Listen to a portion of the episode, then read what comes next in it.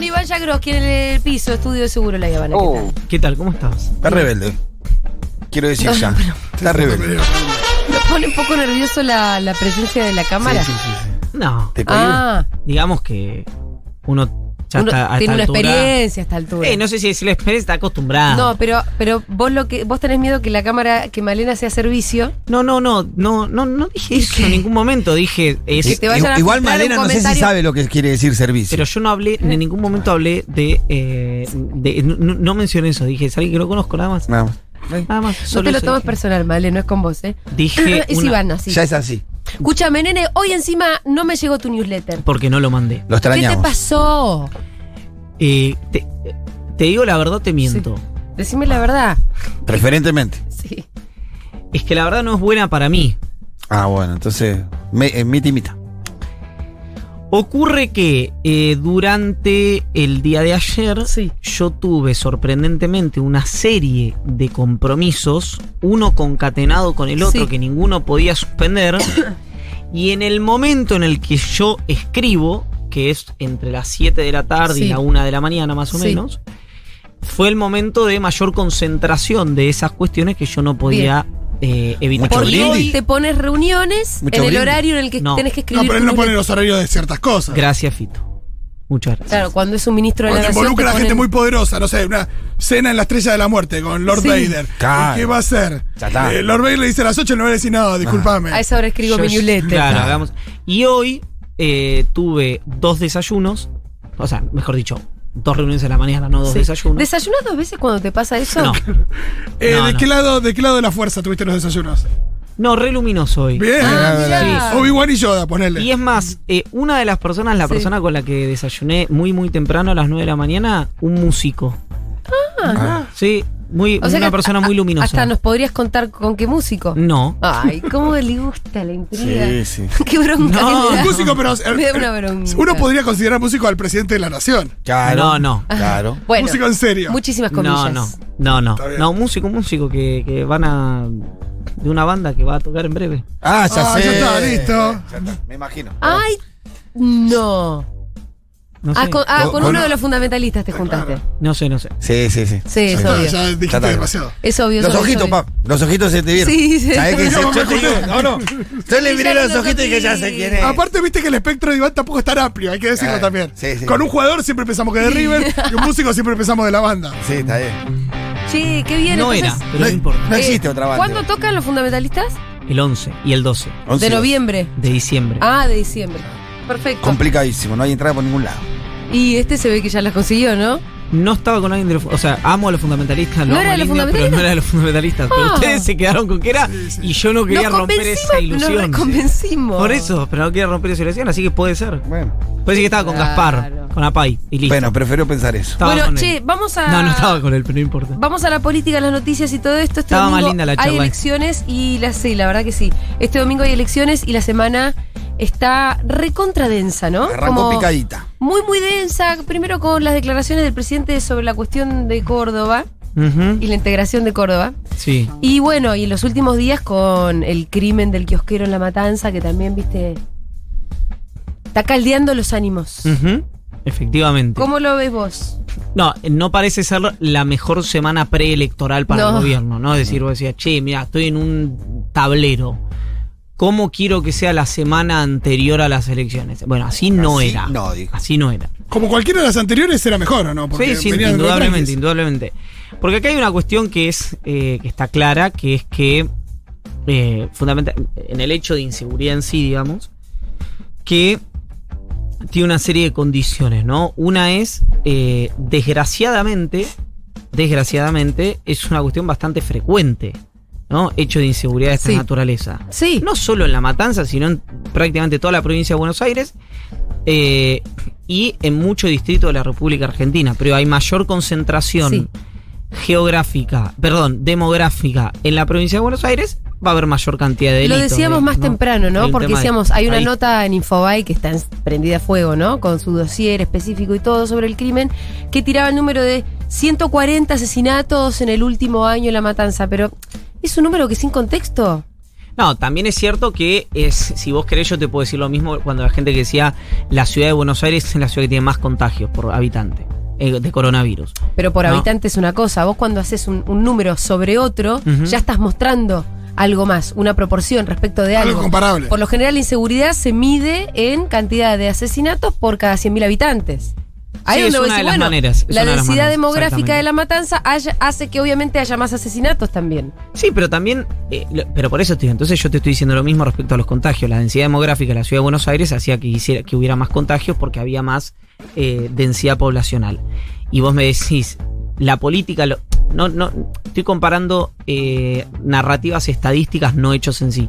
Es decir, la política del, oficialismo tenía en cuenta eso cuando decía que la mayor cantidad de contagios estaba en la ciudad de Buenos Aires. No, porque era un sistema de acumulación política. Acá es lo mismo, la cagada es que es eh, a partir de un hecho completamente desgraciado eh, e infelizmente frecuente Sí. en líneas generales, no solamente en la Pero cuatro días antes de las elecciones, muy, muy conveniente Bueno, para un sector. No, obviamente que eh, esto eh, va a tener un aprovechamiento político indudable y que el discurso en general que yo, yo creo correcto en general del peronismo en relación a la inseguridad, no de los sectores de izquierda, del peronismo en Sí. relación a la inseguridad, incluso no alcanza, porque cuando vos tenés, sufrís un hecho de inseguridad, vos no le puedes expropiar el discurso a la víctima. Entonces, cuando el hijo del kiosquero dice yo me quiero ir del país, o no me acuerdo qué familiar del kiosquero dijo, lo mejor que nos puede pasar a nosotros es que los delincuentes se maten, eh, hay una cosa ahí que difícilmente vos puedas a cada una de las víctimas o familiares de las víctimas pedirle que tengan el comportamiento que tienen, por ejemplo, las madres y abuelas de Plaza de Mayo, ¿no? Que ante crímenes de lesa humanidad dicen no queremos eh, venganza, Juicio queremos justicia. y ¿no? castigo, memoria, verdad. Eso no ocurre por múltiples motivos y, es, dif- y, y- y es improbable que alguien lo pueda pedir eh, en ese sentido, ese comportamiento. A mí lo que me parece respecto a esto es que cuando vos, me- que hay un problema político de fondo y además creo que la gestión de crisis no es buena. Mm. Eh, si vos tenés un ministro que tiene un perfil tan alto, como es el caso de Bernie en la provincia de Buenos Aires, Y Aníbal en Nación. y ahora Aníbal en Nación, pero hay un ministro en el que, si bien el eslogan de Fuerza Buenos Aires, el espacio de Bernie es gestión basada en hechos reales, Sí. también es cierto que vos lo ves a Bernie bastante preocupado por su propia, su propio sistema de acumulación política. Entonces, Sí, se- su propio discurso que se distingue muchísimo, por lo general, del discurso general del Frente de Todos. Claro, que es un discurso probablemente necesario, ¿no? En el sentido de. eh, que tiene que contener a unos Claro, sectores. exactamente, la cuestión política. Lo que pasa es que, como pasa con. Por eso yo venía hoy medio, para variar, venía medio desesperanzado. Porque digo, cuando vos. Las situaciones que son de orden estructural, vos las enmarcás siempre en momentos electorales, eh, nunca va a salir bien. Porque No. te lo planteo de otra manera. Mañana eh, gobierna eh, 3 de febrero, lo gobierna Valenzuela, o lo gobierna eh, Pose, San Isidro, o gobierna La Matanza, Finocchiaro. Y va a haber otro crimen de esto. Y la reacción probablemente sea bastante similar, no de los medios, sino de la política. De decir, bueno, en lugar de decir, pues yo vi gente que decía, eh, dejan a los delincuentes libres, ¿no? había cumplido la condena y el sistema judicial había funcionado eh, como funciona el sistema judicial, bien, mal, como sea, pero es alguien que había estado una X cantidad de años preso había cumplido su Sí. condena. No es que haya tenido libertades como se plantean ahora, que tampoco están, digamos, ta- tan necesariamente en cuestionamiento. Digo, hay una narrativa que se genera ya no en función de los hechos, sino en función de Ni las de las soluciones reales. ni- obviamente ni de las soluciones, sino de las emocionalidades que vos lo tenés siempre eh, atado a los procesos electorales. Claro, por eso te decía, y con eso juega también un sector de la política donde es muy conveniente que maten un kiosquero en la matanza, cosa que sucede muy seguido, lamentablemente, cuatro días antes de las elecciones, ¿no? Sí, pero ¿qué quiere decir eso? Yo lo que digo es que si hubieran matado No, a lo- alguien cuatro días antes de las elecciones, el peronismo estaría haciendo lo mismo. No, yo no creo. No, porque no, el, el, el discurso sobre la inseguridad y la inflación penal y la mano dura es más propio de la derecha. Sí, de hecho, al peronismo yo creo que le podés achacar que no tenga discurso alguno, que no tenga respuesta y que nunca se sabe qué hacer con No, eso, que se- es un problema real. Pero se diría otra cosa, se diría. eh, estoy hablando de temas de acu- narrativa Sí. política. Por la falta de oportunidades de este gobierno pasan estas cosas. Ese podría ser el discurso. No hay que bajar la de imputabilidad.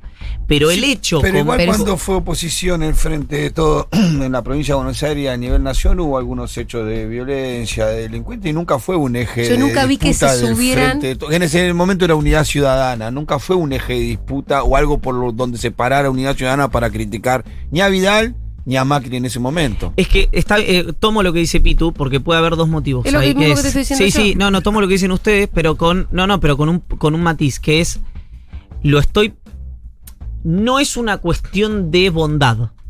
No, no. Es una cuestión que la narrativa de seguridad se la apropió, en este caso un espacio como Juntos por el Cambio. Por lo una- general es la derecha la que se lo apropia. Y, en esta ocasión lo que sucede es que el que en el gobierno está el peronismo, la derecha está haciendo oposición muy responsablemente, la verdad, hace ya unos cuantos años, incluida la pandemia, tirando cualquier cosa. Y que además el discurso de la mano dura y todo esto le viene muy bien, porque es un discurso más de derecha. Y es la única propuesta que hay sobre la delincuencia.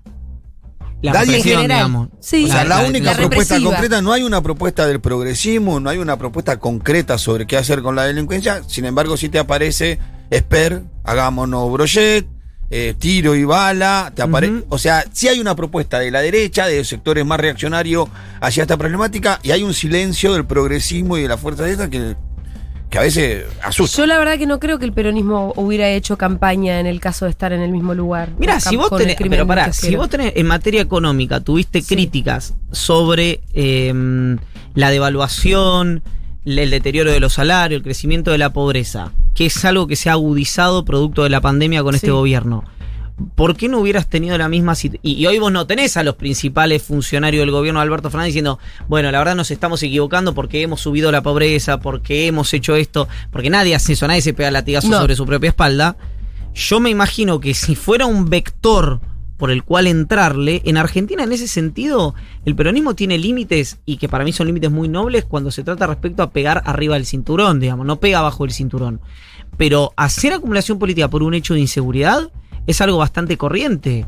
De hecho, si querés más acá en el tiempo, no es un hecho de inseguridad, pero uno de los ejes de Leandro Santoro en la ciudad de Buenos Aires es la desaparición de un policía. No es lo mismo. Sí, pero apunta no a es lo otra mismo. cosa, la violencia institucional. Sí hay un eje de disputa del Frente de Todo, Unidad Ciudadana, porque estuvo la desaparición, bueno, en el sur, Teo Maldonado. de Santiago Maldonado, el homicidio de Negüe, ¿no? De esas cosas sí, el Frente de Todo, Unidad Sí. Ciudadana, se hace, se hace carne. Porque está la policía atrás de esos y crímenes. porque discute sobre la violencia institucional. Pero Ah, Pero son dos cosas distintas, me Sí, a mí me parece. preocupa un poco igual eh, eh, la, el planteo de mm, que, que es también lo que estaban diciendo ustedes, creo que van a estar de acuerdo, de eh, si bien obviamente muchas veces hay una dualidad, digamos, por lo menos cuando yo vivía eh, en un barrio donde a la policía la mirábamos torcido y a las fuerzas militares no la mirábamos torcido, la mirábamos con cierto cariño. A la Aclaremos que vos vivías en. Bahía Blanca, ¿no? A la A la gendarmería. a la Exactamente. prefectura, estas Es- fuerzas. Exactamente. Fuerzas federales. Entonces, ¿qué es? Es cierto que la policía siempre tiene los lugares donde más eh, comete arbitrios es en los barrios populares, Sí. pero también es cierto que quienes más sufren la inseguridad son quienes viven en barrios Total. populares. Claro, sí, total. sí, no hay duda de eso. Eso ¿eh? es indudable. No hay duda. Entonces, durante mucho Más en estos tiempos en donde el consumo de drogas ha modificado mucho la conducta. La irrupción del Paco, hablábamos con Fito, hace que pibes que antes se iban a robar afuera, eh, hoy no puedan hacer media cuadra por las condiciones en las que está. Vos viste un pibe. Vos viste un pibe eh, con problemática de Paco en las condiciones en las que está. Entonces no pueden salir a chorear afuera. Entonces chorean adentro. ¿Qué mudaron? El robo de la farmacia, de la estación de servicio, por el robo de la mochila, de las zapatillas del pibe cuando lo manda al colegio, de la nena cuando la manda a comprar al kiosco de la esquina, por ahí le sacan el billete en el camino. Eh, de una persona cuando vuelve de trabajar y la achacan en un pasillo entre 10 ahí medio cosas. Sí, el delito en estos tiempos inclusive más notoriamente mudó hacia dentro de los barrios. Bueno, entonces, en ese marco, las dos reacciones que ha tenido el peronismo a lo largo de sus últimos 20 años como dispositivo político ha sido eh, un discurso prácticamente antipolicía, digamos, ¿no? Durante mucho tiempo. Y Eh, simplista. Durante, Y simplista. Pero Eh, que, fun- que- que relacionar la delincuencia con la, con la pobreza, o sea, la- las necesidades directamente con eso y Mm. no siempre eso explica todo. No, y además que en todo caso es una solución muy a largo plazo, ¿no? Tenés que lograr una. Porque es verdad que la- en las sociedades más igualitarias tienen Sí, menos delitos, eso es sí. cierto también. ¿sí? Eh, pero digo, eh, con, con las condiciones que tiene la Argentina, ha tenido un discurso antifuerza, Sí. lo cual lo que hace en términos narrativos es generar, obviamente con situaciones como esta, que vos difícilmente, ahora volviendo a lo que decían ustedes, pudieras abordar una agenda de seguridad y que eso tuviera verosimilitud en la sociedad. ¿Por qué? No porque no te preocupe la seguridad de los ciudadanos, que obviamente a todo gobernante le preocupa la seguridad de los ciudadanos porque es uno de los principales puntos donde impacta la imagen de un gobierno sino porque vos diste lugar y te narraron de una manera, o sea, las dos cosas a la vez pasaron, en el que prácticamente, excepto algunas figuras muy puntuales del gobierno, como es el caso, por ejemplo, de Sergio Berni o de Aníbal Fernández, estarían, eh, estarían incapacitadas en términos de validación pública para hablar de un tema tan sensible como la seguridad. Por eso, por eso hasta, yo creo que por eso también anula la chicana de la que hablábamos antes de que del otro lado de la situación inversa, Por eso digo, exacto. el peronismo en general sí, sí. no salta porque se la dan vuelta muy fácil. Es Sí. como cuando Macri ahora habla de la deuda, le decís, bueno, vos. No tiene discurso. Y otra cosa que también hablábamos hace un rato, si es cierto el número de reincidentes, este pibe, el que mató al kiosquero, era reincidente y demás, tenés que pensar qué es lo que estás haciendo con los servicios penitenciarios. Y eso no se habla tampoco. Bueno, Bernie dijo que el 85% de los delitos que, la, o sea, de las personas que son detenidas cometiendo delito, eh, el 85% tiene, es reincidente. Ahí hay un análisis que yo hago. Evidentemente la policía no está haciendo tan mal su trabajo, ¿sí? porque si el 85% de las personas que vos agarrás, en algún momento ya los agarraste y los metiste preso, ahí hay un problema en otro lado. No específicamente en el accionar de la policía en ese caso. Me parece que el problema está intrapenitenciario. ¿Qué pasa con la persona que, que entra a, un servi- a una unidad penitenciaria? Como decís, cumple toda su condena, recupera su libertad y vuelve al mismo lugar ¿Y qué hace? exactamente igual. Además, ¿cómo la recibe la sociedad cuando recupera su libertad? Sí, Le cierra todas las puertas. Déjeme ir más atrás, que Sí. es, eh, hay un problema general de oportunidades, Sí. donde quien tiene la posibilidad de eh, ir a la universidad Sí.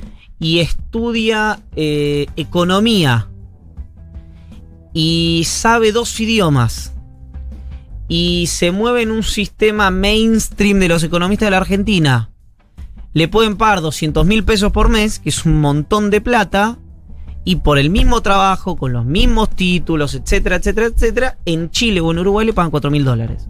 Ese nivel de consultoría.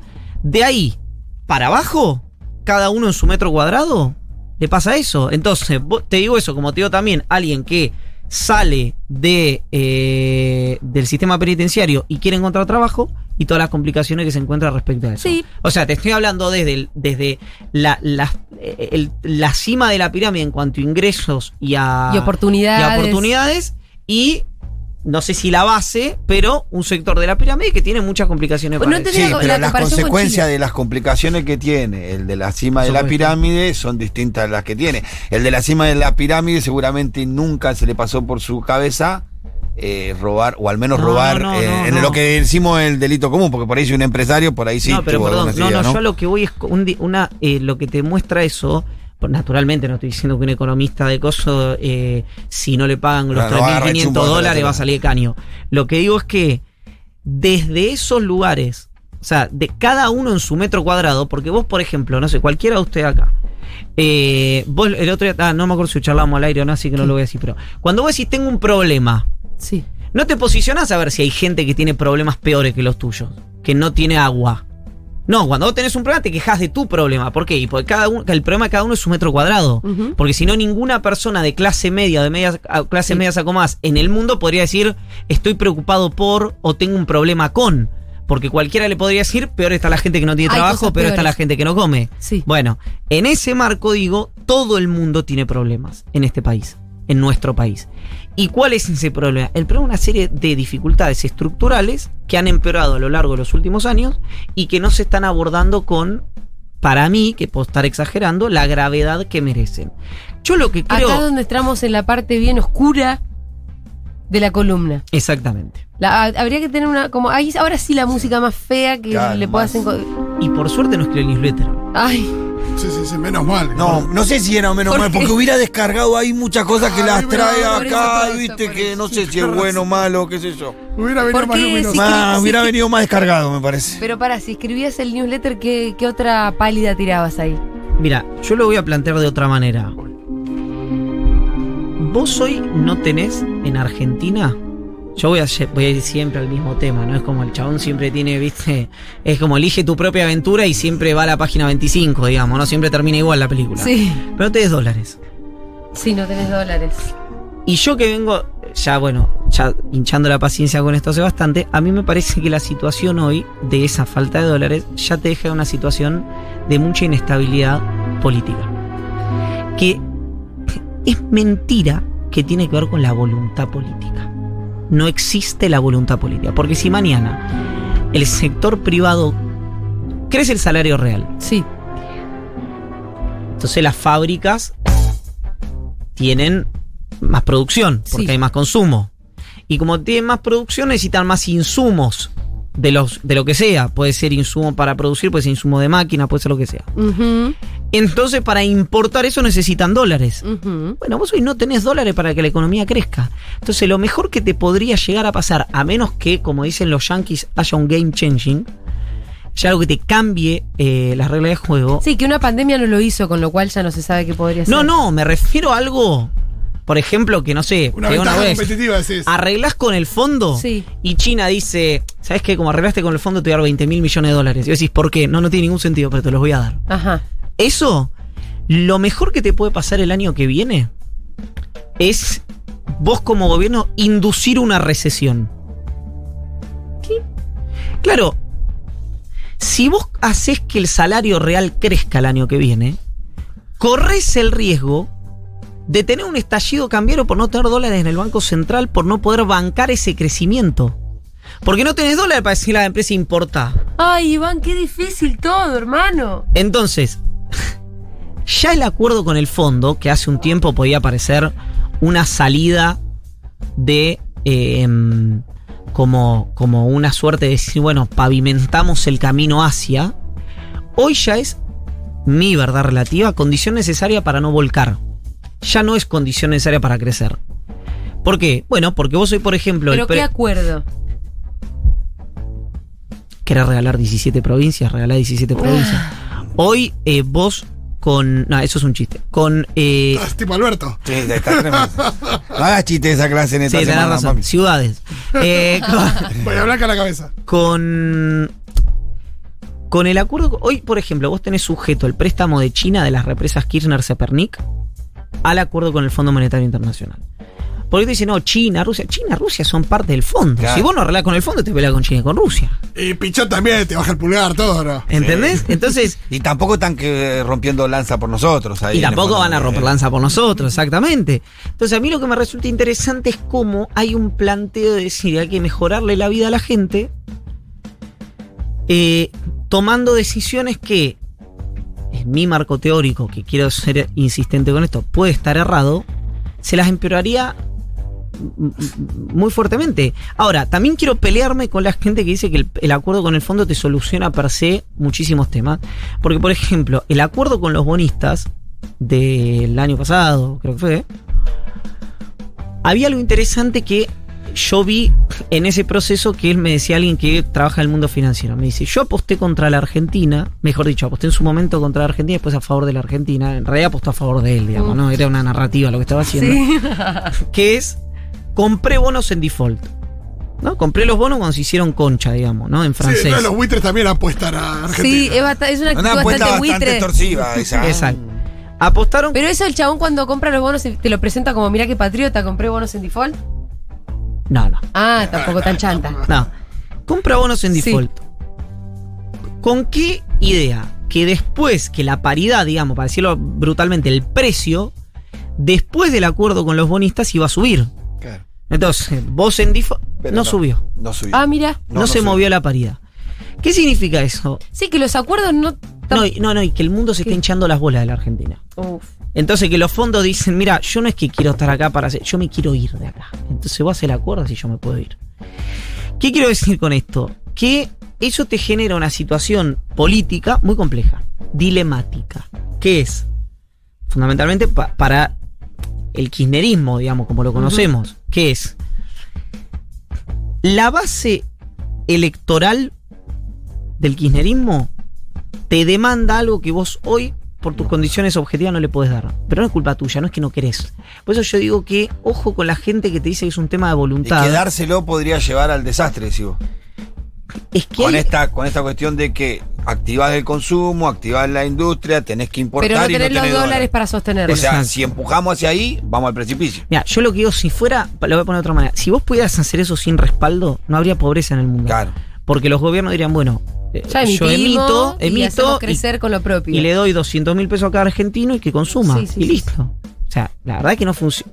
Ojalá funcione así. No funciona así Sí. el mundo, digamos. Entonces, cuando hay gente dice, bueno, acá hay falta de voluntad, yo lo que te digo es que hoy yo lo que he visto en estos, en este año y medio, en estos dos años, he visto al gobierno con mucha voluntad de hacer muchas cosas, con pocos resultados, pero en una situación que, primero producto de eh, del macrismo, Todo esto y por la deuda del macrismo. y después producto de la pandemia, donde tuviste que emitir muchísimo para sostener empresas y trabajadores, hoy tenés una situación que no podés seguir metiendo presión sobre eso. Entonces, la verdad que es una situación compleja, porque te lo pongo de una manera. Yo no sé qué piensa, eh, obviamente no sé qué piensa Cristina, qué piensa Máximo, qué piensa Aguado, qué piensa el, el dispositivo central del gobierno. Ahora, tu identidad política es una identidad política que te pide esto que decíamos antes, ¿no? Respuestas. Vos hoy no se lo podés dar. Objetivamente no se lo podés dar. No solo porque no gobernás, sino porque incluso si. ¿Cómo no gobernás? Porque no tomás la. no, es ministro de Economía eh, Guado de Pedro. Digamos, hay- Ah, del discusiones. kirchnerismo del como kirchnerismo, del dentro como dispositivo.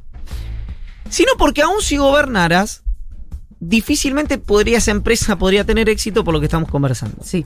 Por las condiciones objetivas Exactamente. contextuales. Entonces, si vos haces, entre comillas, lo digo como en para- lo que te demanda, digamos, la postura, entre comillas, racional, lo que tenés que hacer, no solamente no le vas a dar respuestas a tu base electoral, sino que además perdés un eje narrativo y además no te garantizás no volcar.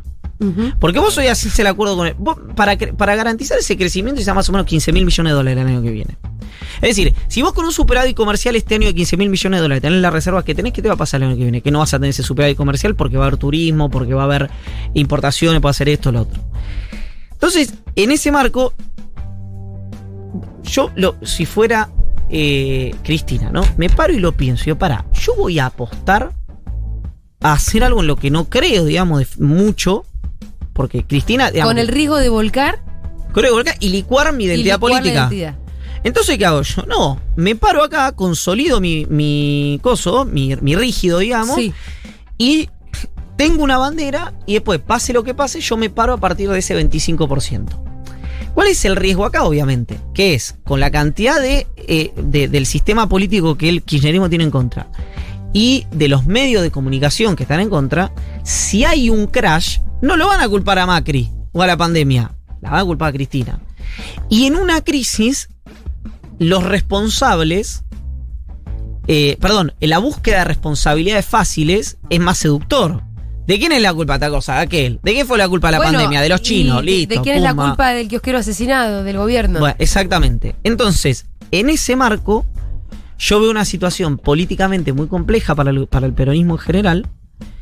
eh, y no veo una situación eh, eh, sencilla tampoco para la oposición. Entonces, yo creo que si vos hoy no vas a una lógica, vos lo que decir hoy, si después de la elección, decir el año que viene. Primero de síntesis dentro del gobierno.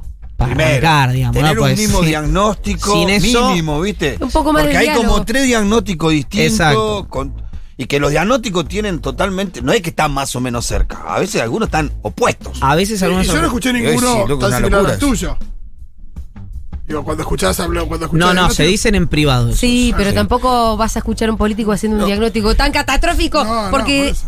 de eso no se trata la Que política. no. La política tiene que tener una cuota de esperanza, sobre todo si quieres ganar Y yo elecciones. te agrego un elemento a ese análisis eh, que tiene que ver con la, con la paciencia social, diría yo. Totalmente. Yo creo que hay un dirigente de la oposición, o hay algunos dirigentes de la oposición, que creo que en la cabeza, en la cabeza de todos esos dirigentes está la reta que tiene muy claro de que si esto se va a la mierda, se va a la mierda para todos. Para la reta sí, para el Creo- resto no. Por eso, digo a él. Porque la reta tiene una aspiración y una vocación real de llegar a ser presidente No, en y- breve. Y, y porque la reta es el vector del sistema que te permite el orden, no es el outsider que capitaliza la crisis. Sí. Y además que no tiene, tampoco tiene esto como de ser agente del caos. Exacto, porque Puede exactamente. llegar a ser presidente. De hecho, él en privado lo dice. Él dice, si Argentina necesita en algún momento, dice, la estrategia política, yo voy a seguir haciendo esto. ¿Por qué? Y porque yo, a mí bolsonarizarme no me va a salir. Y el día que Argentina necesite un Bolsonaro, yo no voy a poder ser. Así que yo tengo que seguir por donde estoy. Que alguno puede estar más, menos, pero quiero decir, el tipo no va a esa lógica. Ahora, al margen de la reta, al margen de esto, yo lo que digo es que eh, la, yo veo una situación muy delicada, extremadamente delicada, y que además Pitu dice algo que para mí es interesante, que es... Vos ¿Paciencia social? claro, vos fíjate que hay un tema interesante, que es Argentina cómo explota en el 2001. Argentina Bueno. explota en el 2001 por, el disparador es eh, los depósitos bancarios. ¿no? Ahora, en otras partes del mundo, no sé, en, en Colombia el disparador fue una reforma impositiva que, entre otras cosas, aumentó las tarifas. Sí, el aumento del En bondi Chile, fue el aumento del subte. En, eh, y así hay ejemplos. En eh, Medio Oriente, el muchacho que se roció con nafta y se prendió fuego. En- quiero decir, ese disparador. Un día puede ser un hecho de inseguridad, otro día puede ser una protesta porque se te Sí, hay inundó un el caldo de barrio. cultivo. Hay un caldo de cultivo y además tenés un problema no menor, que yo sé que ahí es donde ustedes piensan que yo soy una persona oscura, Sí. ¿Para qué lo invitas? Si sabe cómo se pone. Ah, que es no tenés la administración del criptoestado tampoco hoy. Porque como son todas almas bellas, nadie se hace cargo de la inteligencia, de la fuerza de seguridad que están descontentas, de, de, de, de esa suerte de mezcla entre política, empresario, sindical, fuerza de seguridad, servicio de inteligencia, que son agentes del caos y que tienen que estar contenidos. Todo eso está disperso. Entonces, a mí no me extrañaría para nada que eh, en hechos como los que se dieron, el crimen del kiosquero, a, a eso se suba gente que está o descontenta, digo así, digo, Sí, por mil- descontenta por mil motivos, eh, porque les rompieron negocios, porque no lo contuvieron políticamente, Porque se le fue el hijo, se le fue- por lo que vos quieras, pero gente que está, que cuya tarea es eh, generar incertidumbre, generar caos. Echar- Echarle leña al fuego. Exactamente. Entonces, eh, todo eso, ¿no? Todo eso genera. Y lo loco que a veces eso pasa y no es articulado, es espontáneo. No, no, pero por eso, Entonces yo te vos hablo tenés de- mil bombitas, ¿viste? Sí, ojo, que Yo cada vez que hay un chispacito, los medios de comunicación hacen foco. Los Bueno, medios eso, pero eso va a pasar siempre. ¿eh? Sí, pero después tenés los, los kamikazes que, que arrastran digo- esta, este descontento que se suben a Pero- cualquier colectivo. Pero yo digo es, vos tenés episodios que ocurren por la dinámica propia del país en el que vivís, como el crimen este del kiosquero. Ahora, yo digo que pues sí, a partir de hechos reales, se articulan eh, movimientos que los acompañan. Entonces, yo no sé si está pasando ahora o no, pues no los, la verdad no estoy siguiendo el tema en el fino, por esto que le digo los últimos dos días, que no, no fueron días sencillos. Lo que digo es que eh, hace mucho que yo planteo acá y en varios lugares que el gobierno tiene que tener una administración muy rígida de lugares muy sensibles como es son la fuerza de seguridad, como es la FIP, como es la Agencia Federal de Inteligencia, como es la Unidad de Información Financiera. Y que vos que tenés que tener manejos más profesionales de, por ejemplo, la policía bonaerense. Que Bernie para mí tiene un buen discurso para ser ministro de Seguridad de la provincia de Buenos Aires, pero la gestión hasta ahora no está mostrando eh, esa gestión basada en hechos reales de la que habla él. Tiene un discurso de sheriff, pero después Porque vos para no pareciera que tiene controlada ninguna Exactamente. situación. Vos para tener un discurso de sheriff Sí. Tenés que tener esa autoridad sobre tu, tu- jerarquía castrense, digamos. Y no parece No parece tenerla. ¿no? Porque se levantaron O sea los policías una vez, se levantaron otra vez. Ahí vos me decís, bueno, pero a esos policías lo que pasó lo acompañó un movimiento de los intendentes. Porque estaban enojados con Bernie y con Kisilov. ¿No? Una, una de las versiones que trascendió en ese momento. Bueno, entonces no hay control político lo- del gobierno de la provincia de Buenos Aires con los intendentes tampoco. Entonces, el panorama es tan complejo y tan multidimensional que no, nunca puede ser el problema es A. Porque son tantos y tan superpuestos los problemas que si no los abordas de una manera completamente integral, Argentina, a mi criterio, llegó a un límite de tolerancia económica, institucional, social, política, etcétera, Bueno, etcétera, etcétera, párenlo. donde y el último punto que te digo, donde pasa algo además que es, voy a decir algo contraintuitivo. Vos tenés hoy los salarios completamente deprimidos. La gente, el que llega a fin de mes le cuesta un montonazo y tiene las bolas llenas de que le pase eso. Ayer hablaba con alguien que está haciendo campaña, uno está en lugar 10 de la lista, 8, no sé qué lugar está. Me dice, me estoy recorriendo toda la provincia de Buenos Aires, lo que me llevo es que la gente general más o menos llega a fin de mes, dice, pero con mucha bronca, porque le cuesta muchísimo. Y está cansada de que le pase eso. Eso te pasa en la sociedad. ¿Y la política?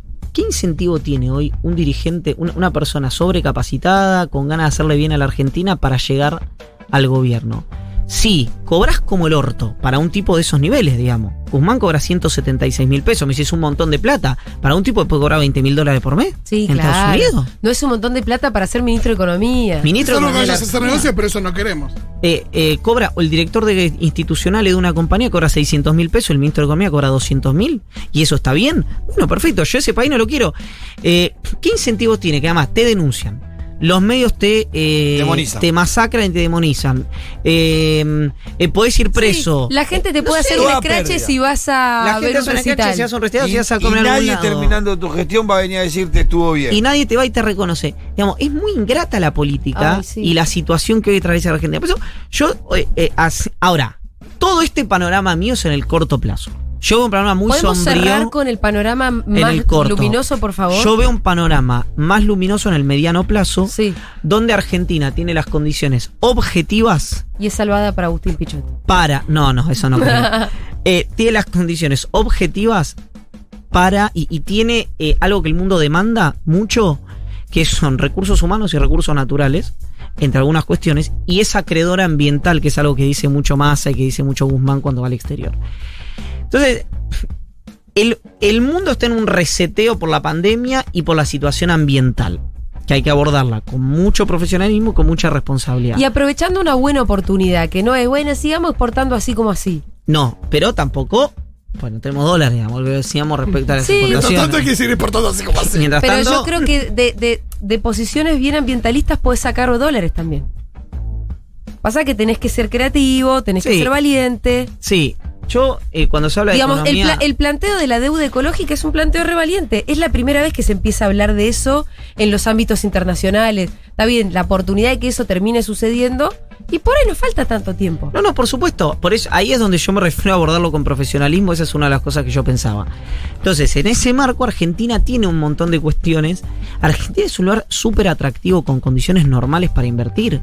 Y no tiene que ver con eh, el costo laboral, que hoy aparte es muy bajo. El otro día yo hablaba con un empresario y me dice, yo cuando vengo a invertir a la Argentina, el, el precio de- del trabajo, el costo laboral está en el lugar 34. A mí lo que me preocupa es la brecha me dice. Yo tengo un 100% de diferencia entre lo que me da a mí el mercado y lo que me salen las cosas.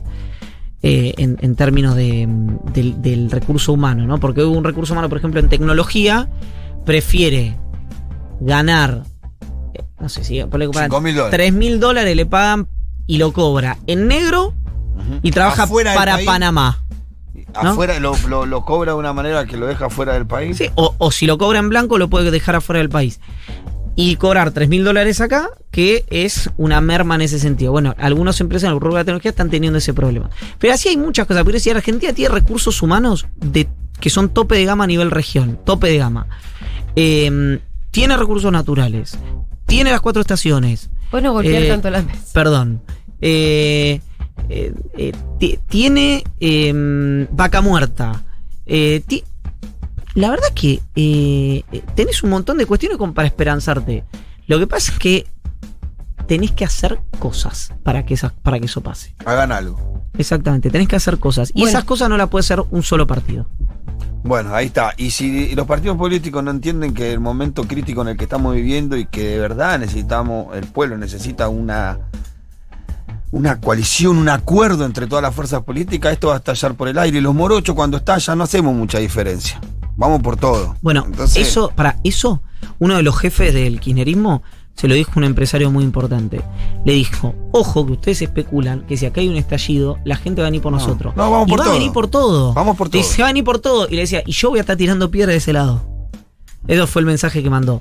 Eh, quiero decir, Por eso yo digo, cuidado con los discursos que plantean salidas liberales, financiarización, bajar el costo, seguir agudizando una recesión que en la Argentina en general, bueno, ahora no estamos en recesión, pero digo, un deterioro que en la Argentina es eh, menos recaudación, menos Estado, más pobreza, Sí. etcétera.